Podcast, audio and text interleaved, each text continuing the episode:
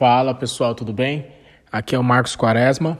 Bem-vindos a mais um NBCast, o nosso podcast de nutrição e ciência. Nesse terceiro capítulo, a tentativa será fazer uma reflexão com vocês, avançando, obviamente, do que a gente já conversou, é, sobre o repertório científico e o viés de confirmação. Eu vou tentar fazer uma, uma relação bem intrínseca entre os dois, o repertório e o viés de confirmação.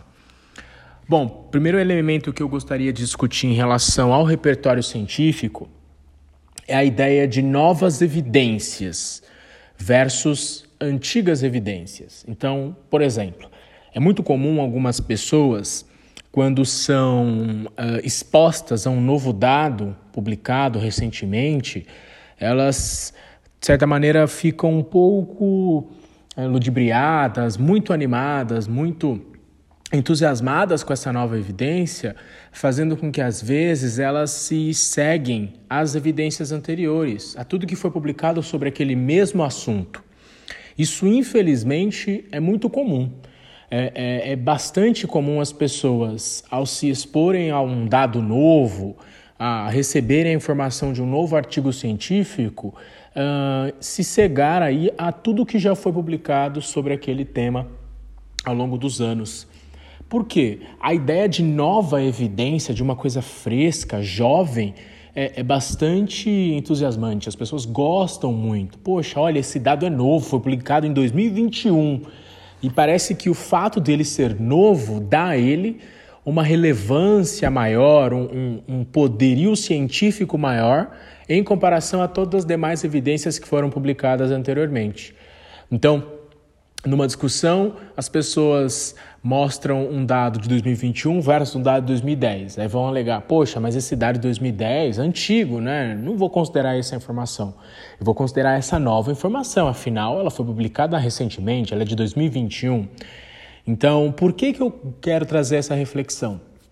Porque é muito importante termos repertório, repertório sobre aquele assunto que a gente gosta, ou que a gente tem familiaridade, enfim, que a gente é, acaba estudando um pouco mais, justamente para nós não nos, nos ludibriarmos aí com uma nova evidência sobre um assunto, seja ele qual for.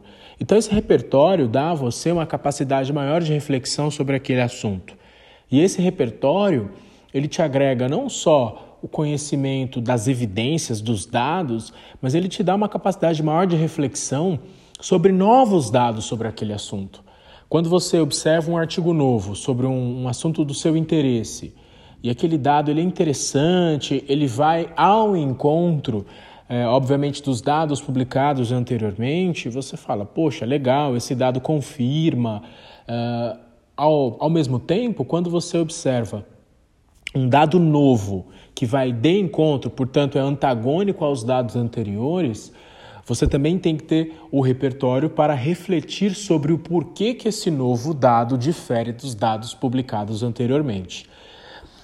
Nesse ponto, do ponto de vista de leitura de artigos, de interpretação de informações, é interessante nós termos um conhecimento um pouquinho mais aflorado sobre métodos sobre metodologia, né? deixar isso bem é, é claro aí para vocês. Por que, que é importante entendermos sobre o método, o método é, realizado em um determinado estudo científico? Porque muitas vezes os dados diferem de acordo com o método utilizado, por exemplo, de acordo com a ferramenta de análise utilizada. Eu tenho talvez atualmente ferramentas mais novas, mas não é porque o estudo é novo que ele usou uma ferramenta mais nova, cuja acurácia é maior. Não necessariamente. Eu posso ter um estudo de 2015 ou até mesmo 2010, enfim, não importa o ano, mas mais antigo, cuja ferramenta utilizada, cujo método utilizado para avaliar o parâmetro de interesse é muito melhor, é muito mais acurado do que um estudo novo. Um estudo novo publicado que usou um método frágil, um método que infelizmente pode gerar dados uh, cuja interpretação tem que ser uh, realizada com uma cautela maior. Então, o repertório nesse ponto ele é crucial. Não se deixe enganar simplesmente porque o artigo é novo. Ah, o artigo é novo, portanto ele é bom. Não. É interessante considerar uma série de elementos para nós, uh, ao invés de simplesmente acreditarmos que uma nova evidência apaga as demais evidências, é importante que a gente tenha em mente a necessidade de considerar o repertório e considerar, é claro, é, análise do método empregado e todas as ferramentas utilizadas. Então, essa é uma reflexão muito importante porque realmente é bastante comum, até mesmo, é, enfim, pesquisadores ou professores é, ficarem um pouco animados demais com uma evidência nova. Isso é muito comum, obviamente, por alunos, né? Não, professor, mas veja bem, esse tem um artigo novo publicado que mostrou o contrário disso, como se o que é antigo, como, como se o que fosse antigo estivesse errado, simplesmente porque um novo artigo publicado mostrou o contrário. Então nós temos que ter uma certa calma na hora de interpretar. É na hora de acreditar que uma evidência nova, simplesmente por ser nova, ela é melhor do que as evidências anteriores. Então, primeiro elemento aí que eu trouxe em discussão foi o, o viés de repertório. Quanto mais repertório nós tivermos, melhor porque eu consigo ler esse artigo novo com um conhecimento prévio maior, uma bagagem maior, o que me dará uma possibilidade um pouco melhor de interpretação.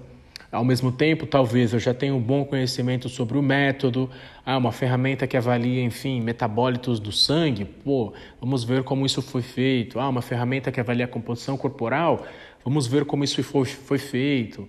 Ah, é um estudo, por exemplo, duplo cego, é um estudo é, só cego, enfim, qual foi a forma é, do trabalho, qual foi a realização, como foi, como esse trabalho foi realizado, enfim, tudo isso colabora para uma boa interpretação desse novo dado do publicado. Então, primeiro ponto, calma.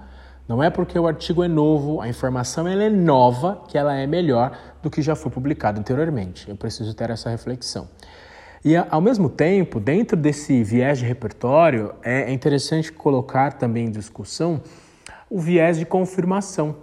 Por quê? Ao mesmo tempo que as pessoas acreditam que o artigo novo é melhor que o artigo velho, geralmente elas acreditam que o artigo novo é melhor quando ele confirma o que eu já acredito quando uh, o artigo novo confirma o conhecimento prévio daquela pessoa, enquanto que quando o artigo novo não confirma, portanto, refuta o conhecimento prévio dessa pessoa, geralmente a pessoa vai acreditar que esse novo artigo é ruim, que esse novo artigo tem falhas. Então vejam, ao mesmo tempo que eu tenho esse viés de repertório, de acreditar que algo novo é melhor que algo velho, eu também tenho o viés de confirmação impregnado na ideia de conhecimento. Por quê? Isso é muito comum.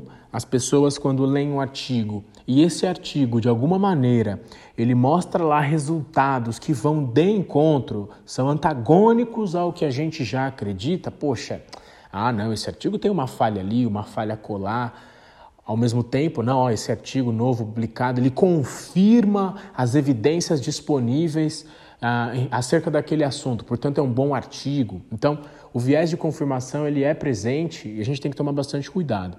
A leitura ela tem que ser crítica. Quando o artigo ele vai ao encontro dos estudos anteriores ou vai ao encontro daquilo que a gente a rigor já acredita pelas evidências disponíveis, mas também temos que ler com criticidade quando o artigo ele vai de encontro, quando ele refuta as evidências disponíveis acerca daquele assunto.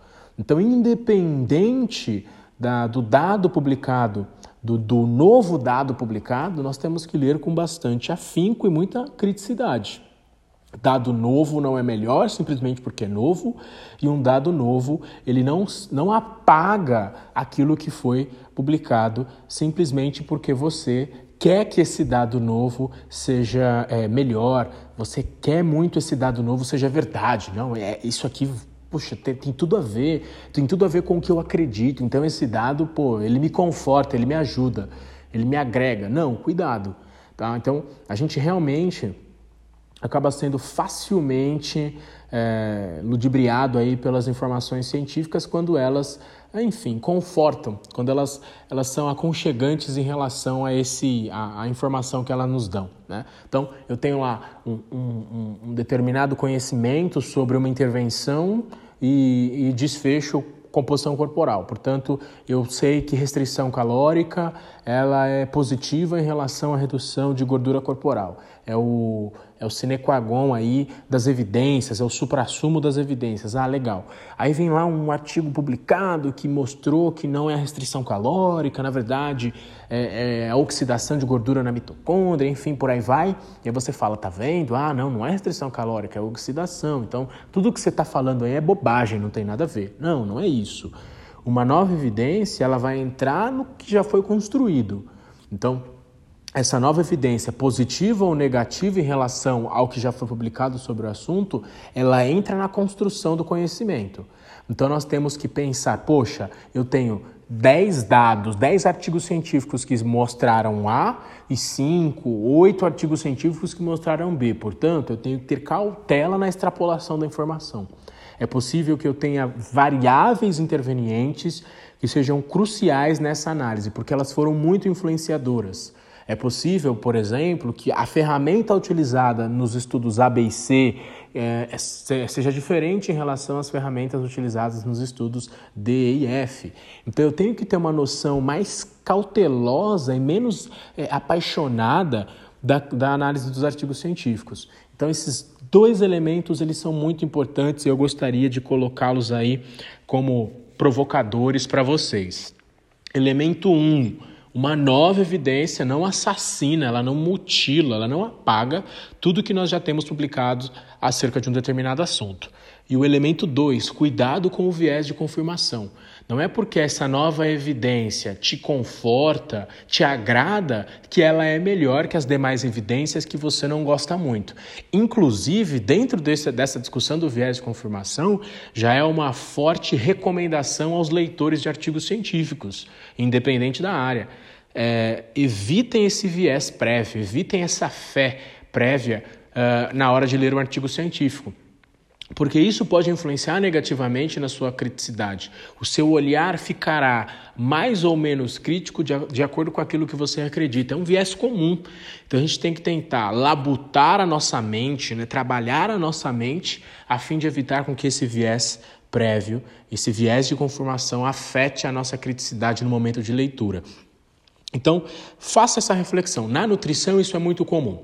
Então, trazendo um pouquinho agora essa reflexão para o cenário da nutrição, isso é muito comum. Independente do nicho, né? Então, estou separando dessa maneira: nutrição esportiva, saúde coletiva, ou enfim, nutrição comportamental, nutrição clínica hospitalar, não importa.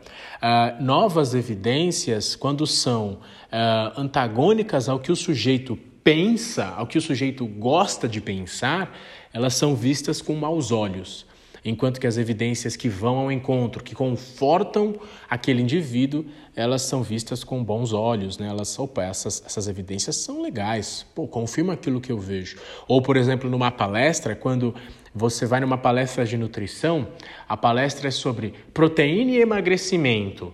Eu, eu só vou trazer estudos, eu só vou mostrar estudos em que a dieta hiperproteica foi positiva no emagrecimento. Não, eu tenho que trazer à tona também potenciais efeitos adversos, é, discussões sobre curto, médio e longo prazo, enfim, eu preciso ir além. Toda, toda vez que você vai num evento, estranhe quando o palestrante simplesmente fala algo positivo ou negativo sobre um assunto. Não é possível que não haja o outro lado da moeda, alguma outra evidência com uma observação diferente daquela que ele apresenta.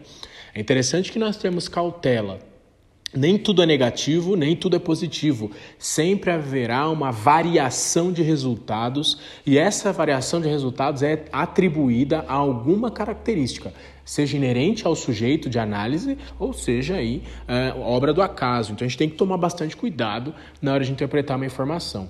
Então às vezes eu fico é, discutindo, por exemplo, sobre jejum intermitente, que é um tema bastante polêmico. Talvez nas próximas temporadas ele vai entrar aqui na nossa discussão sobre nutrição baseada em evidências. Então as pessoas elas naturalmente não gostam de jejum intermitente porque é uma prática restritiva, é uma prática que faz talvez o paciente sofrer desnecessariamente. E de fato, se nós olharmos as evidências científicas disponíveis que comparam jejum intermitente e restrição calórica contínua contínua, não há nenhuma vantagem do jejum intermitente sobre a restrição calórica contínua. Mas também não tenho evidências robustas de que a restrição calórica contínua é mais vantajosa em comparação ao jejum intermitente. Eu tenho, na verdade, quando avalio essas duas diferentes intervenções e coloco como desfecho primário emagrecimento, resultados semelhantes, resultados iguais. Ah, mas a dieta, o jejum intermitente, ele gera compulsão, sei lá. Mas aí já estou discutindo um outro desfecho. Então, se eu estou discutindo desfecho emagrecimento, quantidade de quilos perdidos uh, ao longo do tempo, principalmente, é claro, de gordura corporal, não tem diferença entre as condutas. Agora, se eu vou trocar o desfecho, estou falando de um desfecho secundário, um aspecto emocional, um aspecto comportamental, ou enfim, adesão, eu estou colocando outras coisas em discussão. Então, ó, para emagrecer, tanto faz. Agora parece que a adesão, o comportamento, o exercício físico é afetado negativamente ou positivamente pelo jejum intermitente, em comparação à restrição calórica contínua ou vice-versa. Aí tudo bem. Eu tenho que trazer o outro desfecho e colocá-lo em discussão. Então, cuidado, muitas vezes nós falamos com muita emoção sobre um dado científico, simplesmente porque ele conforta aquilo que a gente já pensa anteriormente e, ao mesmo tempo, sem qualquer tipo de repertório, a gente se deixa levar para uma nova evidência simplesmente porque ela é nova. Então, calma. Toda vez que você ler um artigo científico, você tem que refletir com cautela sobre aquela informação e não simplesmente extrapolá-la como se ela fosse melhor de tudo que foi publicado anteriormente. Simplesmente porque é nova ou finalmente porque ela conforta o seu coração. Não, não é isso. Beleza, pessoal? Muito obrigado. Mais uma reflexão para compor aí essa primeira temporada que eu estou. Vocês já perceberam que é uma temporada em que eu vou trazer muitas reflexões sobre artigos científicos, sobre pensamento científico, sobre, enfim, é, elementos base para discussões futuras. Então, vocês perceberão que as próximas discussões, as próximas temporadas, elas serão cada vez mais complexas. E nesse sentido, é muito interessante que nós temos essa base muito bem estabelecida. Quanto mais cético você for, quanto mais científico você for, melhor, porque aí você, ao se deparar com uma nova evidência, você vai ter cautela, independente do assunto, independente do tema. Então, é, faça aí a, a, escuta deste episódio 3 com bastante carinho e quaisquer dúvidas, entrem em contato, me marquem lá no Instagram e caso queiram perguntar alguma coisa, fiquem 100% à vontade. Muitíssimo obrigado e até mais.